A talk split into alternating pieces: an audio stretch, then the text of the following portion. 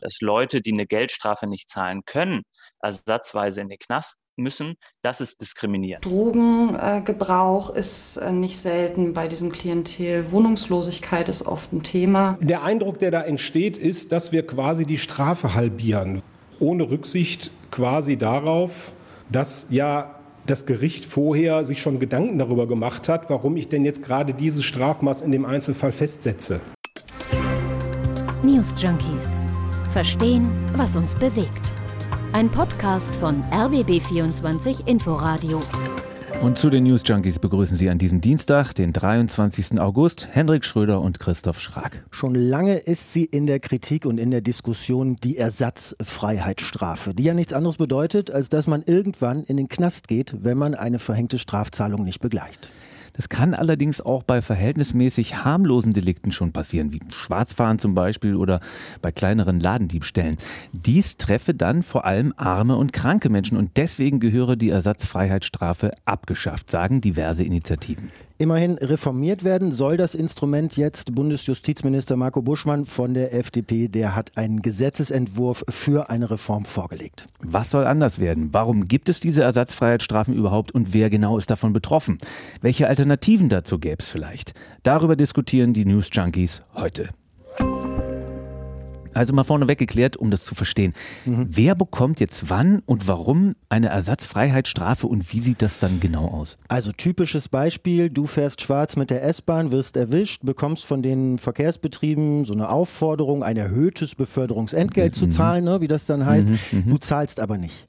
Dann geben die das irgendwann äh, weiter an die Staatsanwaltschaft bzw. an die Gerichte. Du bekommst dann einen gelben Brief und wenn du weiter nicht zahlst und dich auch nicht äußerst, dann gibt es mhm. irgendwann einen Strafbefehl gegen dich. Und die Anzahl der Gefängnistage richtet sich dann nach dem Nettoeinkommen. Also du wirst, sagen wir, zu einer Geldstrafe von 200 Euro verurteilt. Ja, das Gericht geht von einem Nettoeinkommen von 20 Euro am Tag aus. In Deutschland geht das ja alles nach Tagessätzen. Ne? Tagessatz mhm. von 20 Euro, mhm. äh, 200 Euro insgesamt so. Das wären also 10 Tagessätze a 20 Euro. Das wäre bei einem Hartz-IV-Empfänger relativ normal. Und wenn du die nicht zahlst, dann gehst du eben äquivalent dazu zehn Tage ins Gefängnis, statt zehnmal diesen Tagessatz zu bezahlen. Also ich habe mir die Zahlen dazu mal angeschaut. Es sind in Deutschland tatsächlich 25 Prozent Schwarzfahrer unter denen, die eine Ersatzfreiheitsstrafe ableisten.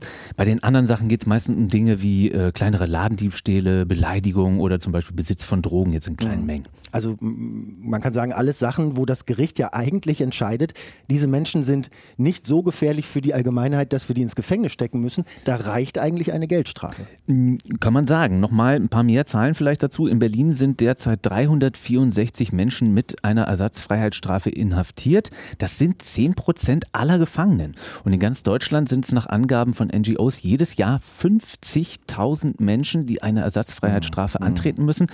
Also das sind, kann man sagen, wirklich viele Leute und 80 Prozent davon sind Menschen, die unterhalb des Existenzminimums leben. Das ist ja eine ganz entscheidende mhm. Zahl eigentlich. Ne? 80 Prozent Menschen, die unterhalb des Existenzminimums leben. Also ich glaube auch ohne eine ideologische Brille aufzuhaben oder so, kann man sagen, eine Ersatzfreiheitsstrafe verbüßt in der Regel, wer arm ist. So argumentiert äh, zumindest auch die Initiative Freiheitsfonds. Die sammeln ja seit dem vergangenen Jahr Geld für Verurteilte, damit die eben nicht ins Gefängnis müssen, weil sie sagen, die von der Initiative, das Gefängnis äh, verschlimmere die eh schon schlimme Situation der Betroffenen in vielen Fällen. Arne Semsroth arbeitet für die Initiative Freiheitsfonds und hat im RBB24 Inforadio beschrieben, wer in seinen Augen meist von den Ersatzfreiheitsstrafen betroffen ist. Das sind Menschen, die in einer Krise sind, weil sie in der Regel kein Geld haben, häufig keinen festen Wohnsitz, von psychischen Krankheiten betroffen. Also Leute, denen es sowieso schon wahnsinnig schlecht geht und die deswegen sich noch nicht mal ein Ticket kaufen können für Bus oder Bahn und natürlich dann auch nicht die Geldstrafe. Und diese Krisen der Betroffenen, die werden durch die Haft dann noch deutlich verschlimmert stellt sich für mich jetzt die Frage, wenn die Verurteilten eigentlich Leute sind, für die das Gericht überhaupt gar keine Gefängnisstrafe als nötig befunden hat, ja. wenn es stimmt, was Semsrott und andere Initiativen sagen, dass es eh nur die trifft, die gar kein Geld haben, Warum gibt es denn dieses Instrument der Ersatzfreiheitsstrafe überhaupt? Also was, was sollte das denn ursprünglich mal bringen? Naja, kannst du eigentlich auch mal selber überlegen. Habe ich auch also, schon. Ja, dachte ich mir. Also die eigentliche Idee war ja durchaus, dass Zahlungsunwillige dazu gebracht werden sollen, ihre Strafe zu zahlen. Zahlungsunwillige. Zahlungsunwilliger. Das hm. ist ja in einem Rechtsstaat zunächst mal auch durchaus nachvollziehbar. Ne? Ich meine, du brauchst ja irgendein Argument gegen die, jetzt mal ganz allgemein, äh, äh, ähm, die ihre von einem Gericht im Sinne des Rechtsstaats verhängte Strafe nicht zahlen wollen. Sonst ist ja irgendwann alles egal, sonst zahlt halt irgendwann keiner mehr. Hm. Also der Strafrechtler Herbert Tröndle, den äh, findet man häufig im Internet äh, zitiert, wenn es um das Thema geht, der hat wohl in den in Juristenkreisen bis heute bekannten Satz gesagt, die Ersatzfreiheitsstrafe, sie sei das Rückgrat der Geldstrafe. Rückgrat der Geldstrafe. Okay, also klingt sinnvoll, aber es ist ja schon bemerkenswert, dass es am Ende fast nur die trifft, die entweder aus finanziellen oder aus psychischen Gründen es überhaupt nicht hinbekommen, diese Strafe zu zahlen. Und ganz interessant finde ich da einen Versuch aus Schweden. Äh, die haben das Instrument nämlich nahezu abgeschafft, beziehungsweise verwenden das kaum noch. Und die haben die Erfahrung gemacht, wer Geld hat, der zahlt es auch. Und wer gar keins hat, der zahlt auch so nicht. Und Jan Tölle äh, arbeitet in Köln für den Verein Exit Enter Life, der Menschen mit Ersatzfreiheitsstrafe im Gefängnis betreut. Der hat das schwedische Experiment verfolgt und meint, es sei eigentlich ein Erfolg. Das heißt, das Argument, dass die Geldstrafe nicht funktioniert, das ist eigentlich nicht der Fall. Menschen, die das Geld haben, die zahlen ihre Strafen auch. Okay, also das, ähm, ja, äh, das ist die Erfahrung aus Schweden. Jetzt soll es äh, auch bei uns aber zumindest eine Reform geben äh, und die besteht im Wesentlichen aus ähm, zwei Punkten, Christoph. Äh, genau. Zum einen soll die Anzahl der Tagessätze halbiert werden. Also wir haben ja vorhin schon gehört, dass Geldstrafen in Höhe von Tagessätzen nach geschätztem oder tatsächlichem Nettoeinkommen verhängt werden.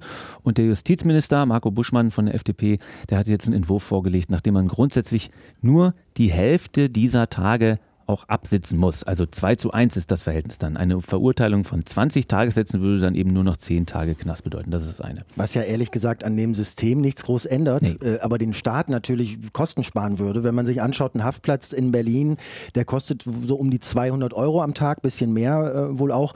Die Gefängnisse sind bundesweit nicht gerade leer. Die Zahl der Ersatzfreiheitsstrafen, das kann man auch finden in Statistiken, nimmt zu in den letzten Jahren, wurden also immer mehr. Also die Idee des Justizministers ist da wohl eher die Kneste jetzt nicht übermäßig zu belasten und Kosten zu sparen, ohne dass es ein Interesse daran gibt, dieses Instrument selbst abzuschaffen. Naja, aber es ist auch eine Strafmilderung für diejenigen, die es betrifft. Aber die zweite Sache ist eben auch flankierend. Es gibt ja die Möglichkeit, die Strafe mit gemeinnütziger Arbeit abzuarbeiten, also gar nicht in den Knast zu gehen. Das machen aber bislang wohl nur relativ wenig Leute. Und da soll auf jeden Fall nachgebessert werden. Also der Gesetzentwurf sieht davor, dass die Verurteilten konkret darüber informiert werden, wenn sie zum Beispiel nicht so gut Deutsch sprechen. Also das soll nicht mehr nur in irgendeinem Absatz, in irgendeinem langen Schreiben ganz am Ende irgendwie stehen, übrigens, sie können das auch anders machen, sondern äh, man will da jetzt also den Verurteilten aktiv das als Alternative anbieten, dass sie eben auch arbeiten gehen können, statt in den Bau zu gehen. Wobei da wieder die Frage ist, wie viele von denjenigen, die nicht in der Lage sind, sich um eine Geldbuße äh, und einen Strafbefehl äh, zu kümmern, ja, aus den Gründen, die wir gehört haben, hm. wie viele von denen sind dann in der Lage, so eine Arbeit anzunehmen äh, und, dann auch durchzuführen? Also Arne Semsrott von der Initiative Freiheitsfonds hat da Bedenken. Option, die gibt es jetzt schon. Die wird auch genutzt von Leuten, die dazu in der Lage sind. Aber die Betroffenen, die in Haft kommen, sind eben die, die noch nicht mal arbeiten können, weil sie aus verschiedenen Gründen arbeitsunfähig sind, weil sie vielleicht im Krankenhaus sind. Also wir hatten schon Fälle, wo die Polizei dann in Suchttherapien gekommen ist, um jemanden von da abzuholen und ins Gefängnis zu stecken, weil Leute psychisch nicht in der Lage sind, überhaupt aus dem Bett zu kommen, wenn sie denn überhaupt ein Bett haben. Das heißt, diese Idee der gemeinnützigen Arbeit, die klingt vielleicht nett, geht aber leider an der Praxis vorbei in Bezug auf diese Fälle äh, von Betroffenen, die jetzt im Gefängnis landen. Okay, natürlich ändert das nichts daran, dass es weiterhin in der Regel arme Menschen am Rand der Gesellschaft treffen wird und vielleicht sind viele auch nicht in der Lage zu arbeiten. Aber diejenigen, die es sind, also denen das proaktiver anzubieten, das ist doch am Ende für alle Seiten besser. So, und jetzt nehmen wir mal an, der Gesetzgeber würde sich tatsächlich darauf einigen, die Ersatzfreiheitsstrafe abzuschaffen, mhm. so wie es Arne Semsroth äh, von der Initiative Freiheitsfonds sich ja wünscht. Mal diesen mhm. hypothetischen mhm. Fall, was würde mhm. das denn eigentlich konkret bedeuten, wenn es das nicht mehr gibt?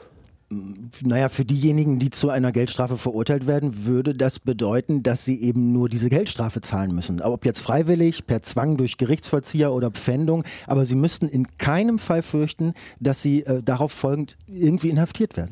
Also eine Geldstrafe könnte dann nicht mehr in eine Gefängnisstrafe umgewandelt werden. So genau. ist die genau. Idee. Und wenn die Geldstrafe nicht eingetrieben werden kann, dann bleibt ja aber in der Konsequenz äh, ein Vergehen straflos am Ende. Das wäre dann so. Aber es gäbe dann auch, muss man ja gegenrechnen, die 50.000 Haftantritte weniger im Jahr äh, in Deutschland mit den großen Ersparnissen, wenn man an die rund äh, 200 Euro pro Hafttag und Häftling denkt. Und dazu nochmal, es, es sind ja in der Mehrheit eben nicht Menschen, die sich schlichtweg weigern, ihre Strafe zu zahlen, aus Trotz oder weil sie dem Staat nichts geben wollen oder so, sondern es sind Menschen, wie sie Arne Semsroth beschrieben hat und wie das auch der Verein ähm, Freie Hilfe Berlin bestätigt, die arbeiten mit straffälligen und wohnungslosen Menschen und die Erfahrung von Anja Seig vom Verein ist, dass die Gefängnisstrafen in vielen Fällen äh, ja ganz andere Folgen haben als beabsichtigt. Manchmal positive, aber manchmal natürlich auch sehr negative. Gerade für Drogenabhängige kann das auch immer mal einen Entzug bedeuten, was durchaus auch hilfreich ist. Ich habe schon mit vielen Klientinnen gesprochen, die gesagt haben, das hat mir mal mein Leben gerettet, weil ich da wenigstens mal für eine gewisse Zeit ähm, zur Ruhe gekommen bin. Wer weiß, was passiert wäre, wäre ich nicht in die Ersatzfreiheitsstrafe gegangen.